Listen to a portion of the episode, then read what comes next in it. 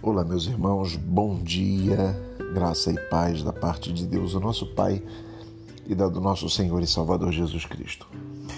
Eu leio para vocês Romanos capítulo 1, versículo 1, quando o apóstolo Paulo diz: Paulo, servo de Cristo Jesus, chamado para ser apóstolo, escolhido para o evangelho de Deus Evangelho que Deus já havia prometido por meio de seus profetas nas sagradas Escrituras a respeito de seu filho nascido da descendência de Davi, segundo a carne, proclamado Filho de Deus com poder, segundo o Espírito de santidade, mediante a ressurreição dos mortos, Jesus Cristo, nosso Senhor.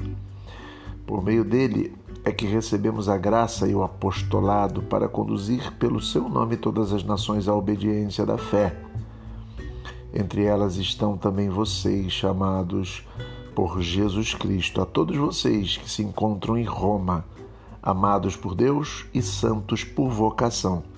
Graça e paz da parte de Deus, o nosso Pai, e da do nosso Senhor Jesus Cristo. Leio esse pequeno trecho do começo da epístola de Romanos para ressaltar um elemento que eu queria que nós pensássemos e que nós refletíssemos sobre as nossas vidas. Ele diz no começo: Paulo, servo de Jesus Cristo. Claro, primeiro, ele já se considera um servo, e aqui o termo quer dizer escravo, que na época tinha a ideia de possessão do outro. Mas a ideia que eu quero ressaltar, que eu quero que você pense é: ele diz chamado para ser apóstolo, escolhido para o Evangelho de Deus.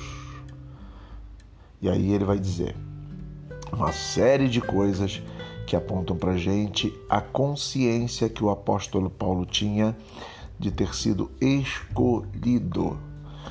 Isso traz para gente pensamentos de como Deus é aquele que está acima de nós, é aquele que nos escolhe, existe uma força, um poder. Na verdade, não existe uma força e um poder, existe uma pessoa que está conduzindo as nossas vidas. Essa sensação, essa certeza, esta confissão de que é Deus quem o dirigia, quem o conduzia, quem o escolheu, né? fui escolhido para o Evangelho. É esse tipo de sentimento que eu quero que o seu coração tenha. Vivemos neste mundo, mas somos possessão de Deus, de uma pessoa que nos livra, nos guarda, nos abençoa e que nos condicionou, que nos direcionou, que nos colocou no Evangelho. Essa operação do Espírito em nós.